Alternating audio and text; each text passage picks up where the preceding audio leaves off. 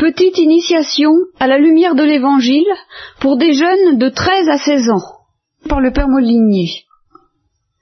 25e séance. Alors, quand j'aurai pas une meilleure idée, je lirai avec vous, de temps en temps, bon, la, série des, des, grandes paraboles de l'Évangile, dans n'importe quel ordre d'ailleurs, peu importe, mais au moins vous les connaîtrez un peu plus. Et la simple lecture à haute voix que j'en ferai sera presque plus importante que le petit commentaire dont j'assaisonnerai éventuellement cette lecture. Alors, pour cette fois, je prends l'évangile ou la parabole de ce qu'on appelle le bon samaritain. Et je, je vous mets tout de suite en garde contre ce titre, parce que c'est un titre qui est devenu trompeur. Je vous expliquerai pourquoi. Parce que quand on dit le bon samaritain, ça évoque euh, immédiatement quelqu'un de très bien, de très séduisant, de très bénéfique. Et justement, tout le nerf de la parabole porte sur le fait que le mot samaritain devrait évoquer tout autre chose que quelqu'un de bien. C'est là que ça, c'est là que joue le, le nerf et la difficulté de cette affaire. Je vais d'abord vous lire le texte. Bon, en gros, bon, les Samaritains, c'était des, aux, yeux des Juifs, euh, des hérétiques. Bien. Des hérétiques, des, des... c'était très grave, quoi. C'était quelque chose d'aussi grave que, au pire temps des guerres de religion, les protestants, pour les catholiques.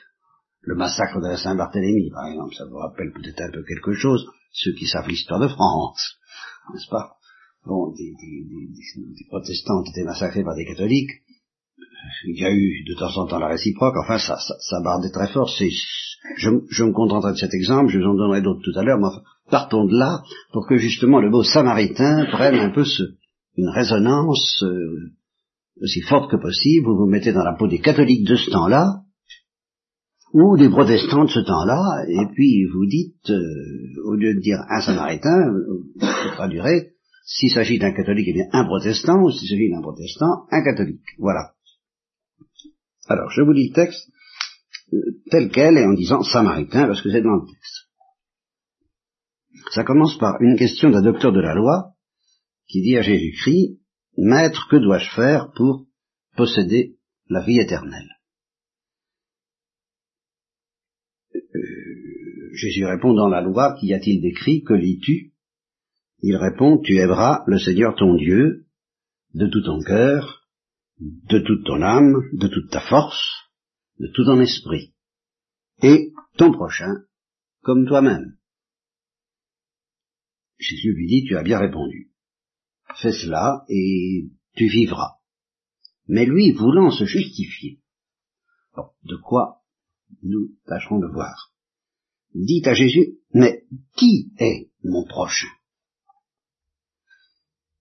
Jésus reprit, et dit un homme descendait. Voilà. Ça, c'est tout à fait caractéristique de ce qu'il y a de génial dans l'évangile. Je vous dis ça en passant. C'est ce qui fait que l'évangile est fascinant, même je dirais littérairement parlant, parce que cet homme pose une question théologique en somme, religieuse, doctrinale, catéchétique. Qui est mon prochain? On s'attend, Jésus va dire, ah, hein, comme, comme dans, si je, qu'est-ce que vous, bon, si vous me posiez des questions, eh bien Jésus, euh, il déstabilise l'auditeur tout de suite. Il l'emmène dans son pays à lui. Il ne répond pas à son plan. Qui est mon prochain? Jésus sait très bien euh, quel est le, les arguments qu'il peut avoir pour dire tout le monde n'est pas mon prochain. Il y en a qui sont justement des qui sont comme disent les pharisiens à, l'aveugle né, tu es né dans le péché, tu ne mérites pas d'être euh, tu aimeras ton, tu, aimeras ton, ami, tu, tu, tu haïras ton ennemi, c'est dans la loi. Je, je suis pas obligé d'aimer tout le monde. Il y a des gens qui sont haïssables, quoi. En gros, c'est cette idée-là. Alors il a des structures toutes prêtes pour, pour objecter. Attention, c'est pas n'importe qui mon prochain. Euh, je peux pas aimer tout le monde. Il faut faire des distinctions. Et, il a une armada pour, pour ça. Jésus n'entre pas là-dedans parce qu'il sait très bien ce qu'il attend et ce que, l'autre a derrière la tête. justement savoir, il y a des gens détestables, en gros, et qui ne méritent pas d'être aimés, en gros. Voilà. Il y a des gens qu'on doit haïr, ou au moins ne pas aimer, en gros. Jésus sait très bien qu'il a ça derrière la tête, alors il ne répond pas. Et il lui dit simplement, un homme, et c'est ça qui extraordinaire, il raconte une histoire, un homme descendait de Jérusalem à Jéricho. C'est parti. C'est magnifique. Ça. On, est, on est tout de suite dans une... Euh, décroche il ne le lui dit pas, mais il le fait, il le fait décrocher de ses, idées, de son petit bazar, de son petit système qui est tout prêt, pour l'emmener dans son pays. Ça, c'est décisif. Est-ce qu'on accepte d'abandonner nos structures et puis de partir dans, à l'aventure avec Jésus-Christ qui va nous emmener dans, des histoires étranges qui racontent et qui déroutent, ou bien est-ce qu'on va rester cramponné? Non. C'est là que se joue justement une autre parabole dont je vous parlerai un jour, qui est la parabole du semeur. Parce que la parole de Dieu, c'est ça, c'est des paysans, mais est-ce qu'on va se laisser emporter ou est-ce que le démon va surgir pour nous empêcher d'écouter, déjà au départ? Bon, un homme descendait de Jérusalem à Jéricho, et il tomba entre les mains de brigands, qui l'ayant dépouillé, et de plus chargé de coups, s'en allèrent, le laissant à demi-mort. Or, par hasard, un prêtre descendait sur cette route et l'ayant vu, il passa outre. De même un lévite aussi, toujours une sorte de diacre, enfin, un religieux, si vous voulez, survint en cet endroit. Il le vit et passa outre. Or, un samaritain, c'est-à-dire un ennemi, un samaritain qui était en voyage, vint près de lui, et à cette vue il fut ému. Là, là il y a la clé. C'était pas des, c'est pas des idées. C'est le cœur. Il fut ému. Donc il n'a pas cherché à être parfait. Il n'a pas cherché à faire son devoir. Il s'est laissé toucher. Il s'est laissé émouvoir. Il fut ému. Et s'étant approché, il banda ses plaies, y versant de l'huile et du vin. Puis, l'ayant hissé sur sa propre monture, il le conduisit à l'hôtellerie et prit soin de lui. Et le lendemain, ça passe déjà une journée, hein, il lui consacre déjà 24 heures, d'un temps peut-être très occupé par les affaires. Et le lendemain, sortant deux deniers, il les donna à l'hôtelier et dit prends soin de lui, et ce que tu dépenseras en plus, je te le rendrai à mon retour. Lequel de ces trois te semble avoir été le prochain de l'homme tombé entre les mains des brigands? C'est très difficile de d'hésiter dans la réponse. C'est là où c'est la force extraordinaire des, des paraboles, c'est que ça va nous entraîner dans des vertiges insensés à partir de réponses qu'on ne peut pas refuser. Et le le scribe ou le docteur de la loi, le docteur de la loi euh, et, quoi c'est vous voulez qu'il fasse? Il répond, ben, celui qui a exercé la charité envers lui. Jésus lui dit, bon, ben, va. Puis toi aussi, fais de même. Bien. Alors, le catéchisme est terminé. Bon, je, je, le reste, c'est du rab. L'essentiel pour lequel je fais un acte de foi, c'est que ce matin, par euh, les soins de votre fidélité à venir et de la mienne à parler, vous avez entendu la parole de Dieu, justement, et vous l'avez entendu dans des conditions où peut-être euh, vous n'entendrez pas si souvent que ça. C'est-à-dire tranquillement, calmement, à loisir, sérieusement, sans dramatiser, et sans passer à côté, justement, comme le lévite ou le prêtre, pas méfier de passer à côté. Que, de textes, soit, dit en passant, que de textes, que d'événements dans votre vie, que euh, pourrez vous bouleverser si vous vous laissiez toucher si vous acceptiez d'être ému. Mais souvent, vous avez la tentation, et moi aussi, de passer à côté. Parce qu'enfin, ce prêtre et ce lévite, s'ils avaient, ils avaient un cœur comme vous et moi, s'ils n'avaient pas pris la tangente, ben, ils auraient probablement été émus. Quand on nous présente à la télévision, justement, il y en a trop. Alors on passe à côté. Et c'est tout un problème de savoir quand est-ce qu'il faut passer à côté, car quelquefois il faut, et quand est-ce qu'il faudrait pas. Parce qu'il faut même bien que de temps en temps on passe pas à côté. de, ces grandes réalités humaines que sont justement la souffrance, la blessure, l'injustice, euh, la haine et, et, la mort dont était menacé cet homme. Bien. Alors, première remarque, première remarque, deuxième remarque. Si vous voulez comprendre cette parabole, il faut surtout évacuer de votre esprit toute perspective euh, qui vous donnerait l'illusion que dans le monde chrétien, dans le monde de la charité chrétienne, si tout le monde pratiquait la charité chrétienne, si, on se laissait convaincre des valeurs chrétiennes euh, dans votre vie et dans la vie sociale, on aboutirait à un monde que je définis par un film, le titre d'un film, Tout le monde il est beau, tout le monde il est gentil.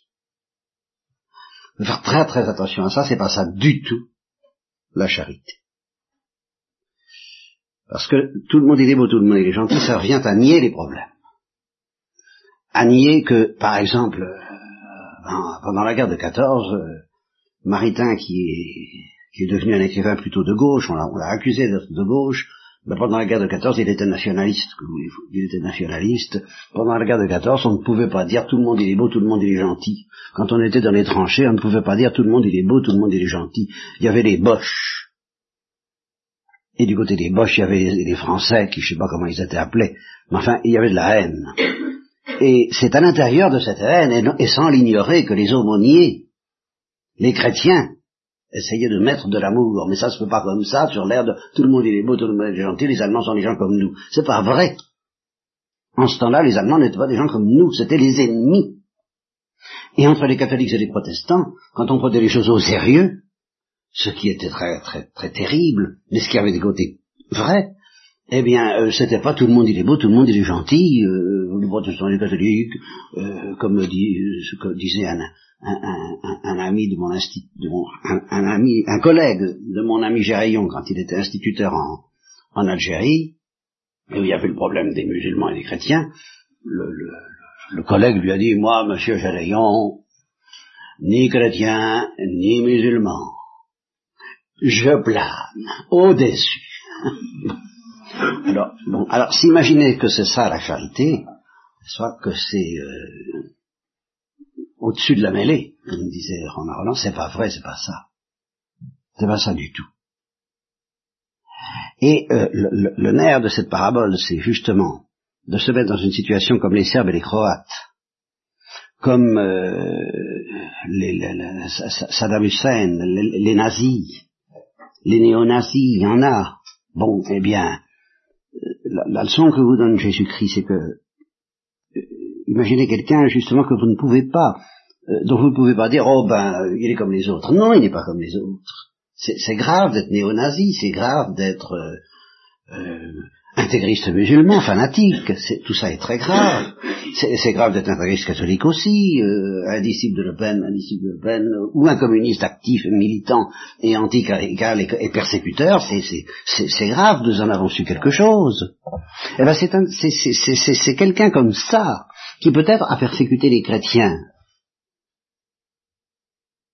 Et puis un jour, ça peut arriver, devant un, blessé, un homme quelconque, une femme, un enfant, martyrisé, ça peut arriver, et bien que un professionnel de la charité, comme les prêtres et les chrétiens, un chrétien passe, et il en a assez il a, il a fait ce qu'il fallait, il a été enthousiaste au début, et puis petit à petit il s'est refroidi, s'est endurci. Les ronces et les épines de la parabole du semeur ont étouffé la, petite graine de la charité, ont éteint la lampe qu'il faut savoir regarder euh, allumer. Tout ça sont des paraboles que nous verrons. Ça s'est éteint en lui ou c'est en train de s'éteindre. Et alors là, ça va, s'il se laisse toucher par ce spectacle bouleversant, il va de nouveau être réveillé et embarqué dans cette aventure dont il est fatigué, dont il est là et contre laquelle il est en train de se durcir, il passe. Il passe. Il passe outre. Et puis un prêtre, qui en a vu de toutes les couleurs, qui a, qui a, qui a dépensé beaucoup de, de, de, soins pour la charité, euh, peut-être, pour la propagande de l'évangile, pour la propagande d'une vérité quelconque, ou pour faire marcher la paroisse, enfin j'en sais Bien, euh, il, est, il est fatigué de tout ça, il, il, a des doutes, il a peut-être trop lu l'écriture et les exégètes, il ne sait plus très bien si euh, ça lui fait tout ça. Bon, il, il passe. Et puis arrive le néo-nazi, le communiste persécuteur, le musulman fanatique, et ces jours-là, c'est son jour de, bonté, c'est son jour, c'est son jour de grâce. Il est touché. Il est ému. Et il fait, alors, le bon samaritain. C'est lui qui devient, à ce moment-là, pour quelques heures peut-être, pour 24 heures, le bon samaritain. C'est lui qui devient le prochain. Et ça, personne ne peut le nier c'est, justement, c'est ça qui est extraordinaire dans cette histoire. On, raconte, voilà, vous avez des, valeurs, des structures, vous avez appris à aimer les uns, détester les autres, et vous croyez avoir raison. Puis vous êtes devant cette histoire-là. Vos, vos, vos, amis, vos frères, vos chrétiens, les chrétiens, les prêtres passent outre. Ça arrive, ils s'endurcissent. Ou ils s'attiédissent, ou ils se distraient. Et puis l'ennemi, celui que vous avez appris à détester, ou à redouter, ou à, ou à critiquer, ou à, vous méfier, il se laisse toucher. Il fait, il, il, a, il, a, il, a, il est ému de compassion. Il fait, il, exerce la compassion. Il, laisse parler son cœur. Il laisse parler son cœur. C'est lui le prochain.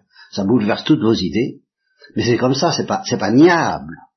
Et quels que soient les motifs que vous avez de détester tous ces gens-là en général, en particulier celui-là, ce jour-là, vous ne pouvez pas, vous n'avez pas le droit de ne pas le considérer comme votre prochain. Pourquoi? Parce qu'il s'est rendu, lui, votre prochain, à travers cet homme.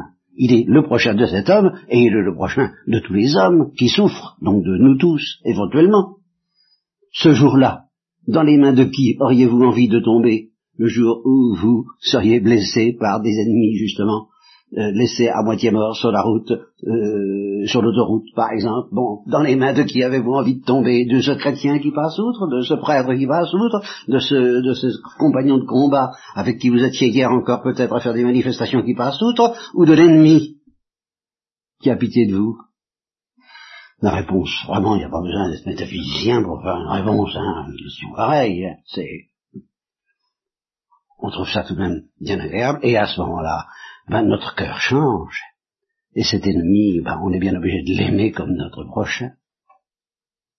Et alors c'est là que cette histoire toute bête et toute simple, selon évidente, on ne peut pas nier, prend des dimensions vertigineuses quand le Christ nous dit, eh bien, au fond, le prochain, ça se crée. C'est à vous de devenir le prochain des autres. Et alors là, ça ouvre la porte, alors, à quelque chose sur lequel je ne m'étendrai pas, mais qui a été dit par le Christ lui-même dans euh, le discours euh, le, sermon sur la montagne,